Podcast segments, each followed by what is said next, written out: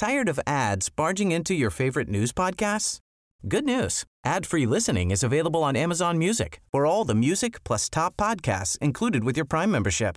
Stay up to date on everything newsworthy by downloading the Amazon Music app for free or go to amazon.com slash news ad free. That's amazon.com slash news ad free to catch up on the latest episodes without the ads.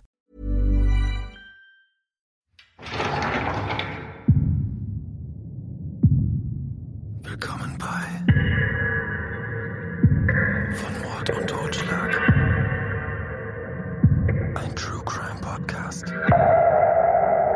Von und mit Steffi. Hallo und herzlich willkommen zu einer neuen Folge von Mord und Totschlag. Für den heutigen Fall reise ich mit dir in die Stadt Turtle Lake in den US-Bundesstaat North Dakota zurück in das Jahr 1920. Bevor ich dir berichte, was sich für ein grauenvolles Verbrechen auf der Farm der Familie Wolf zugetragen hat, möchte ich dich noch kurz darauf hinweisen, dass du am 10. November in Hamburg die Chance hast, Alex vom Podcast Wahre Verbrechen und mich bei True Crime Podcast live an Bord zu sehen. Die Tickets für die abendliche Hafenrundfahrt, bei der wir dir von einem spektakulären lokalen Kriminalfall erzählen, sind limitiert. Alle Infos zu dem Event und Ticketkauf habe ich dir in den Show Notes verlinkt. Es ist der 24. April 1920. An diesem Samstag wird John Kraft darauf aufmerksam gemacht, dass auf der Farm der Familie Wolf irgendetwas nicht in Ordnung zu sein scheint. Die vorhandenen Quellen sind sich uneinig, was genau die Aufmerksamkeit des Mannes erregte. In manchen Berichten ist zu lesen, dass Kraft bemerkte, dass seit nunmehr zwei Tagen dieselbe Wäsche der Familie auf der Leine im Garten hing. In anderen Quellen wiederum steht, dass der Mann ein Geräusch aus der Scheune der Familie vernahm, was ihn dazu veranlasste, sich genauer auf der Farm umzuschauen. Eine dritte Version der Ereignisse beschreibt, dass John Kraft seine Frau bei sich hatte und das Ehepaar das klägliche Schreien eines Babys aus dem Bauernhaus hörte, weshalb sie beschlossen, auf der Farm der Familie Wolf nach dem Rechten zu sehen. Doch egal, ob John Kraft an jenem Tag allein oder mit seiner Frau auf der Farm ist ob er zuerst das Grundstück umrundet, die Scheune inspiziert oder das Haus der Familie Wolf betritt. Es ändert nichts an den grausamen Entdeckungen, die er dort macht. Jacob Wolf lebt gemeinsam mit Ehefrau Beata und sechs Töchtern auf seiner Farm in Turtle Lake. Vor Jahren war die russlanddeutsche Familie in die USA emigriert. Der Mann, bekannt und geschätzt bei den Bewohnern, gilt als wohlhabender Bauer. Wolf besitzt nicht nur seinen Hof, sondern auch ein Stück Land in der Nähe seiner Farm. Zwischen seiner Farm und dem Stück Land befindet sich eine weitere Farm, die einem Mann namens Joseph Meyer gehört. Nördlich von Wolfs Landbesitz lebt und arbeitet Henry Lyer auf seinem Bauernhof. Einige Wochen vor der brutalen Tat soll Jacob Wolf einem Freund gegenüber geäußert haben, dass ein rachsüchtiger Nachbar ihm Schaden zufügen könnte. Doch der Farmer nannte keinen Namen und ging auch nicht weiter auf seine Vermutung ein. Erst als John Kraft am 24. April die Farm der Familie Wolf betritt, wird sich herausstellen, dass der Bauer mit seiner unheilvollen Vorahnung recht haben sollte. In der Scheune entdeckt Kraft die Leichen des 41-jährigen Jacob Wolf und dessen Töchter, der 10-jährigen Maria und der 8-jährigen Edna. Alle drei Opfer waren offensichtlich erschossen worden, bevor der Mörder die Leichen mit Heu und Erde bedeckte. Als nächstes betritt John Kraft das Haus der Familie. Unklar ist, ob der Mann zuerst in das Schlafzimmer der Eheleute geht, wo er die acht Monate alte Emma unversehrt in ihrem Kinderbett findet, oder ob er zuerst einen Blick in den Keller wirft, wo er die Leichen von fünf weiteren Opfern findet. Im Keller des Hauses liegt die 35 Jahre alte Mutter Beata, die 13-jährige Bertha, die 6-jährige Lydia und die erst drei Jahre alte Martha. Über den vier Leichen liegt der Leichnam des 13-jährigen Jacob Hofer, der als Landarbeiter bei Familie Wolf angestellt ist. Alle Opfer waren erschossen worden, mit Ausnahme der dreijährigen Martha. Das Kind hatte der Mörder mit einem Beil erschlagen. Die einzig Überlebende der Familie Wolf, die acht Monate alte Emma, soll geschwächt und unterkühlt gewesen sein, als John Kraft sie fand. Es gibt aber auch Gerüchte, dass es dem Kind gut gegangen sein soll, so als hätte jemand das Baby gefüttert und gewickelt. Belege für diese Annahme gibt es jedoch nicht. Nachbarn nehmen sich dem Säugling an, bis ihre Tante mütterlicherseits, Christina Hofer, in Turtle Lake ankommt. Fortan wächst das Mädchen bei Christina und ihrem Ehemann Emanuel auf. Nachdem Jacob Kraft das Massaker auf der Wolf Farm entdeckt hatte, schlägt er Alarm. Als der Sheriff von Turtle Lake auf dem Hof eintrifft, wird ihm schnell klar, dass die Aufklärung des Verbrechens seine Kompetenzen übersteigt. Er lässt den Polizeichef in der rund 100 Kilometer entfernten Stadt Bismarck informieren. Der Polizeichef macht sich mit weiteren Kollegen auf den Weg nach Turtle Lake. Das Problem ist nur, dass die Truppe erst am nächsten Tag auf der Wolf Farm ankommen wird. Bis dahin gilt es, den Tatort zu sichern und dafür zu sorgen, dass die Leichen der Opfer nicht bewegt werden. Der Sheriff verbringt die kommende Nacht gemeinsam mit drei Nachbarn auf dem Hof der ermordeten Familie. Alle anwesenden Nachbarn sollen mit der ermordeten Mutter Beata verwandt gewesen sein. Einer von ihnen ist Emanuel Hofer. Der Mann ist nicht nur mit Beatas Schwester Christina verheiratet, der ermordete Landarbeiter Jacob Hofer ist der Sohn seines Bruders. Die ganze Nacht über halten die vier Männer Wache am Tatort. Als der Morgen endlich graut, beschließen die Nachbarn auf die Farm der Hofers zu fahren, um Kaffee und Frühstück zu besorgen. Der Sheriff bleibt auf dem Hof der Wolves zurück. Die Männer sind erst vor wenigen Minuten losgefahren, als der Sheriff plötzlich hört, wie ein Auto den Weg zur Wolf Farm hinauffährt und vor dem Bauernhaus zum Stehen kommt. Aus dem Wagen steigt Henry Lyer aus, geht zu dem Gebäude und späht in die Fenster hinein, bis der Sheriff auf sich aufmerksam macht. In manchen Quellen heißt es, dass der Sheriff zunächst nicht wusste, wer der Mann war. Das erscheint allerdings unwahrscheinlich, da es sich bei Turtle Lake um eine kleine Stadt handelt und man davon ausgehen kann, dass der Sheriff die meisten Bewohner kennt. Zudem soll der Sheriff die drei Nachbarn, die über Nacht Wache mit ihm gehalten hatten, später gefragt haben, ob sie an der Farm von Laia vorbeigefahren waren, als sie Frühstück besorgen wollten. Seine Theorie war, dass Henry Laia beobachtet hatte, wie die Männer die Wolf Farm verließen und annahm, dass der Tatort nun unbewacht und er sich dort in Ruhe umsehen könnte. In den folgenden zwei Stunden unterhält sich der Sheriff mit Henry Lyer. Auffällig findet der Gesetzeshüter, dass sein Gegenüber während der gesamten Zeit seine Hände nicht aus den Taschen nahm. Zudem soll Lyer den Sheriff immer wieder auf offensichtliche Dinge hingewiesen haben. Welche Dinge das gewesen sein sollen, ist nicht überliefert. Nachdem Emanuel Hofer und die anderen beiden Männer mit Kaffee und Frühstück auf die Wolf Farm zurückkehren, nimmt der Sheriff Emanuel beiseite. Dieser bestätigt den Verdacht des Polizisten, dass sie auf dem Weg zu seiner Farm am Hof von Henry Lyer vorbeigefahren waren. Der Sheriff beschließt, den Farmer im Auge zu behalten. An dieser Stelle möchte ich dir kurz ein wenig über Henry Lyer erzählen. Der Mann kam 1884 in Südrussland zur Welt. Der Junge war zwei Jahre alt, als seine Familie nach North Dakota auswanderte. Der Mann heiratete 1904 Mathilda, mit der er zwei Kinder bekam. Die Eheleute ließen sich allerdings 1911 scheiden. Die Kinder blieben bei ihrer Mutter. Henry heiratete Anfang des Jahres 1912 Lydia. Das Paar bekam sechs gemeinsame Kinder.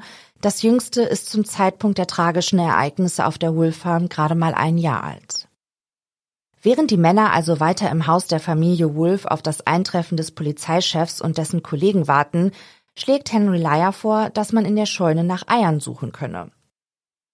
In Anbetracht der Gesamtsituation und der Tatsache, dass in der Scheune noch immer ein Teil der Leichen der Familie Wolf liegen, empfinden die Anwesenden den Vorschlag von Leier als absurd. Dennoch beschließen sie, auf den Vorschlag des Mannes einzugehen, um zu sehen, wohin diese Aktion führen würde. Einer der Nachbarn geht mit Leier in die Scheune, wo der tatsächlich anfängt, im Heu nach Eiern zu suchen. Wie aus dem Nichts ruft Leier plötzlich auf, dass er Schrotpatronen gefunden habe. Der herbeigeeilte Sheriff wird misstrauisch. Ja, im Heu liegen Schrotpatronen. Allerdings fand Laia sie in einem Bereich der Scheune, den der Gesetzeshüter bereits am Vortag abgesucht hatte. Was den Sheriff aber noch misstrauischer machte, dass Henry Laia ab dem Zeitpunkt, nachdem er die Patronen gefunden hatte, seine Hände plötzlich nicht mehr in seinen Hosentaschen versteckte. Es ist der 28. April 1920, als die Beerdigung stattfindet. 2500 Menschen begleiten Familie Wolf und den Landarbeiter Jacob Hofer auf ihrem letzten Weg. Manche Quellen sagen, dass die Beerdigung des 13-jährigen Jacob separat stattfand. Auf jeden Fall wird der Junge neben den acht Familienmitgliedern auf dem örtlichen Friedhof beigesetzt. In einen großen Stein, auf dem ein Kreuz thront, ist auf Deutsch eingemeißelt die ermordete Familie Wolf. In einer Reihe vor dem Denkmal steht für jedes Opfer des Massakers ein eigener kleiner Grabstein. Es gibt Quellen, die sagen, dass sich Henry Lyer am Tag der Beerdigung sehr seltsam verhalten habe.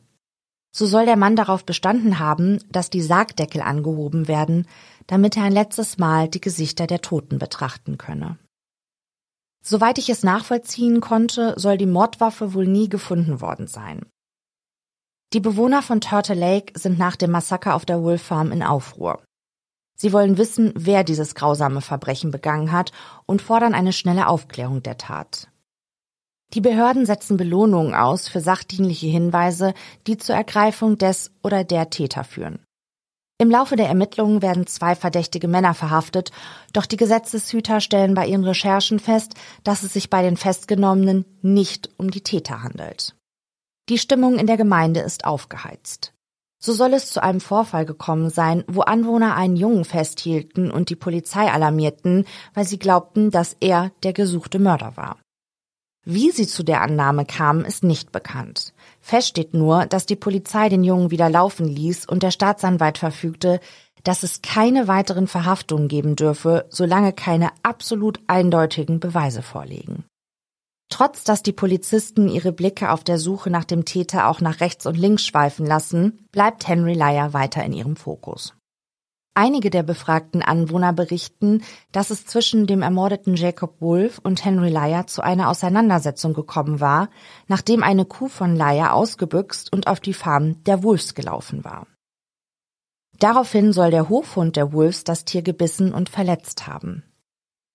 Nachdem die Polizisten von der Geschichte hören, kommen sie zu dem Schluss, dass Henry Lyer der Nachbar gewesen ist, über den der getötete Farmer vor seinem Tod mit seinem Freund gesprochen hatte.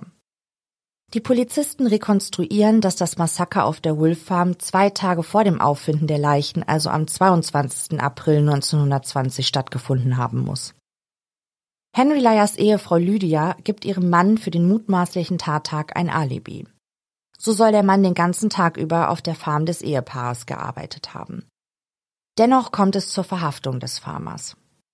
In den verfügbaren Quellen gibt es unterschiedliche Angaben, wann Henry Lyer in Gewahrsam genommen wurde. Manche sprechen vom 11. Mai, andere wiederum vom 13. Mai. Fraglich ist, warum der Staatsanwalt der Festnahme zustimmte. Hatten die Gesetzeshüter gegen Henry Lyer außer seines seltsamen Verhaltens und der Gerüchte keine handfesten Beweise, die ihn als Mörder überführten. Wahrscheinlich wogen die Indizien gegen Lyer schwer genug. Immerhin war er am Morgen nach der Entdeckung des Massakers zur Farm gefahren, wahrscheinlich im Glauben, dort ungestört zu sein. Und er war es, der die Patronen im Heu der Scheune fand, nebst der Tatsache, dass er ein seltsames Verhalten nach den Morden an den Tag legte. Physische Beweise, die den Verdächtigen belasten, haben die Gesetzeshüter aber nicht.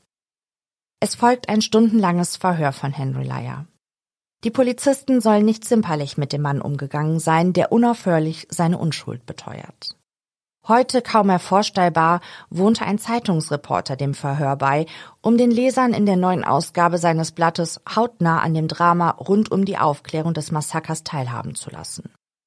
Und scheinbar nimmt der Reporter auch eine beratende Funktion ein, denn der Mann macht den Polizisten den Vorschlag, dem Tatverdächtigen Fotografien der Leichen und des überlebenden Säuglings Emma zu zeigen, um zu sehen, wie Henry Lyer darauf reagiert. Nur kurze Zeit später, nachdem die Beamten dem Farmer die Bilder zeigten, soll er den Massenmord auf der Wolf Farm gestanden haben.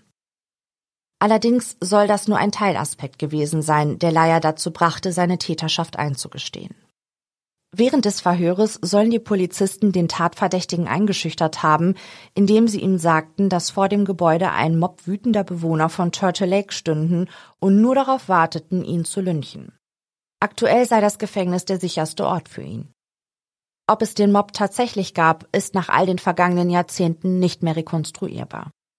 Die Beamten setzen Henry Lyer weiter unter Druck, indem sie ihm sagen, dass sie wissen, dass er schuldig ist. Also könne er gleich zugeben, dass er der brutale Mörder der Familie Wolf sei. Zudem offerieren ihm die Polizisten, dass er nach seiner Verurteilung einen Antrag auf Änderung seines Schuldbekenntnisses stellen und ein Schwurgerichtsverfahren beantragen könne. Indirekt wollen sie ihm damit suggerieren, dass er nach seiner Verurteilung als Mörder immer noch einen Freispruch anstreben könne. Allerdings bleibt zu bezweifeln, ob Leier mit diesem Vorgehen wirklich Erfolg gehabt hätte, in Anbetracht der Ausführlichkeit seines Geständnisses. Henry Leier lässt sich von den Polizisten überzeugen und erzählt, was sich angeblich an jenem verhängnisvollen 22. April 1920 auf der Wolf Farm zugetragen haben soll. Leier sei zu der Farm der Familie Wolf gegangen und habe eine Entschädigung für seine verletzte Kuh gefordert, die von deren Hofhund attackiert worden war. Jacob Wolf sei aber sehr uneinsichtig gewesen und habe Leier aufgefordert, das Grundstück zu verlassen.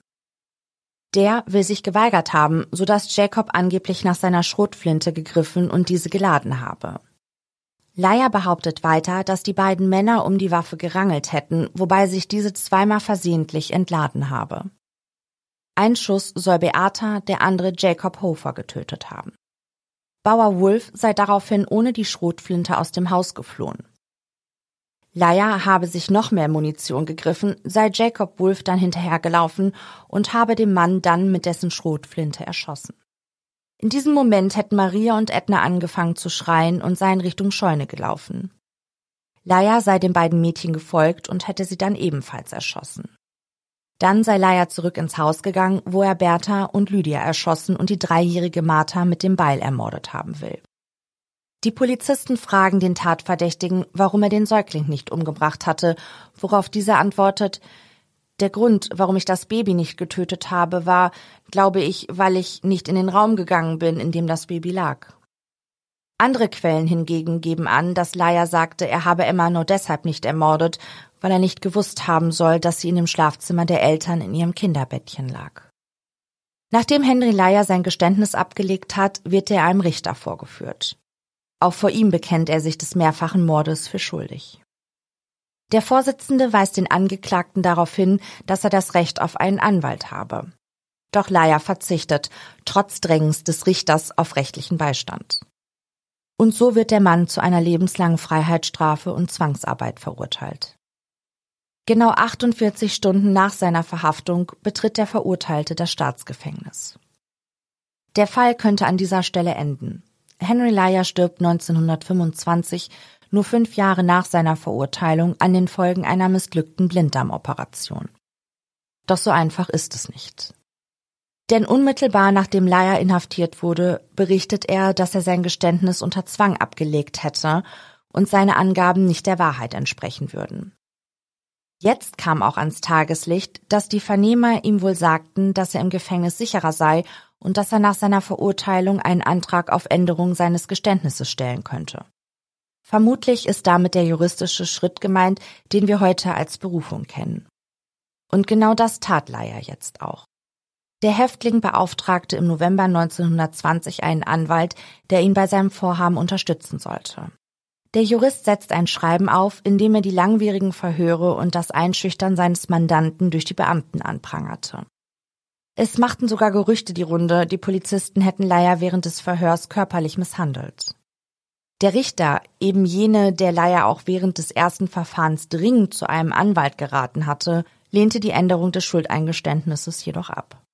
Bis zu seinem Tode soll der Häftling immer wieder versucht haben, ein Berufungsverfahren anzustreben allerdings erfolglos. Bis heute gibt es viele Theorien darüber, was sich vor mehr als 100 Jahren auf der Wolf Farm tatsächlich zugetragen hatte. Eine Vermutung ist zum Beispiel, dass Leias Frau Lydia die Morde beging und ihr Ehemann den Kopf für sie hinhielt. Über ein mögliches Motiv von Lydia Leier ist hingegen nichts zu finden.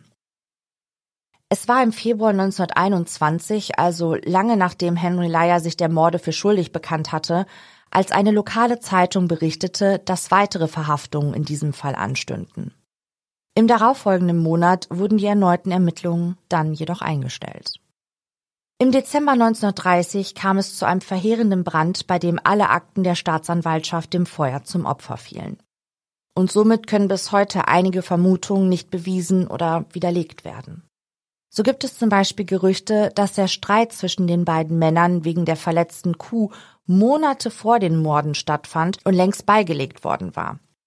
Wenn dem wirklich so ist, dann fällt dieser Vorfall als Motiv für Henry Lyer raus. Emma, die einzige Überlebende des Massakers, lebte, wie ich bereits erwähnt hatte, nach der Tat bei ihrer Tante Christina und deren Mann Emanuel. Es scheint aber so, als hätte das Ehepaar regelrecht um die Adoption des kleinen Mädchens kämpfen müssen. Grund dafür soll gewesen sein, dass für das Waisenkind nach der Ermordung ihrer Eltern ein Vormund bestellt wurde, der wollte, dass das Mädchen in einem Heim aufwächst, bis sie alt genug ist, um das Land der Wolves zu erben. Zwei Wochen nach den Morden wurden Tiere und Hausrat der Familie Wolf übrigens versteigert, sodass im Prinzip das Erbe aus Gebäuden, Land und Vermögen bestand. Christina Hofer und ihr Mann ließen aber nicht locker und wandten sich in ihrer Verzweiflung sogar an den Gouverneur. Es war ein langer Kampf, doch am Ende gewann das Ehepaar und ihnen wurde das Sorgerecht für Emma zugesprochen. Als das Mädchen in der zweiten Klasse war, gab es allerdings erneut Probleme. Jemand behauptete, dass das Ehepaar ungeeignete Eltern seien.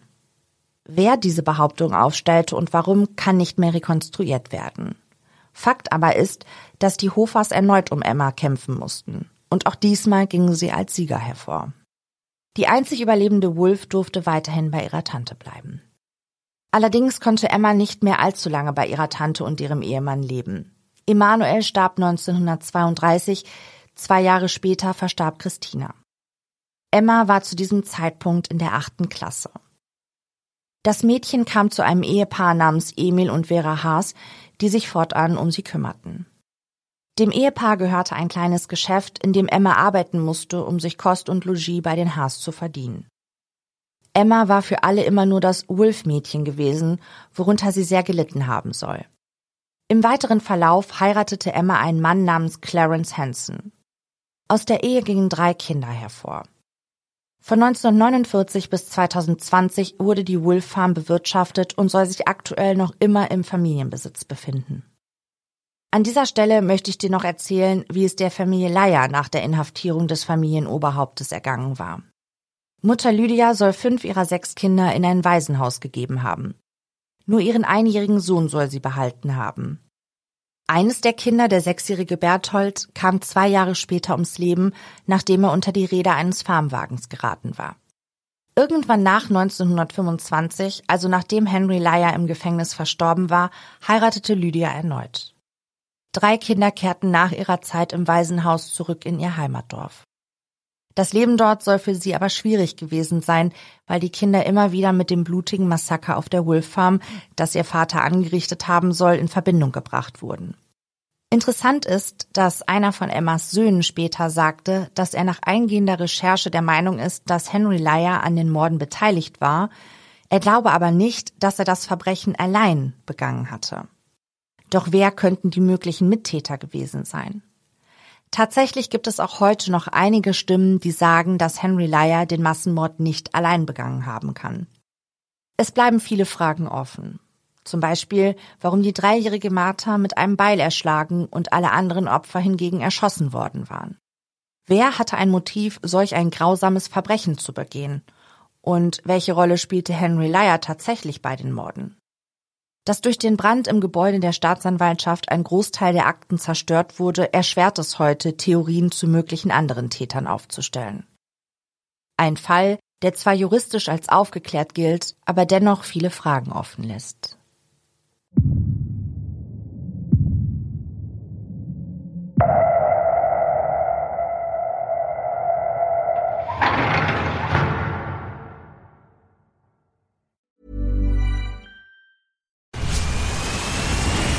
Where's that dust coming from? Still finding debris after vacuuming? Eufy X10 Pro Omni Robot Vacuum has 8,000 PA of powerful suction to remove debris deep in carpets. And it's totally hands free. Want to know more? Go to eufy.com. That's EUFY.com and discover X10 Pro Omni, the best in class all in one robot vacuum for only $799. Tired of ads barging into your favorite news podcasts?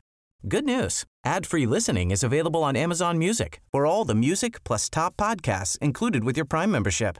Stay up to date on everything newsworthy by downloading the Amazon Music app for free or go to amazon.com slash news ad free. That's amazon.com slash news ad free to catch up on the latest episodes without the ads.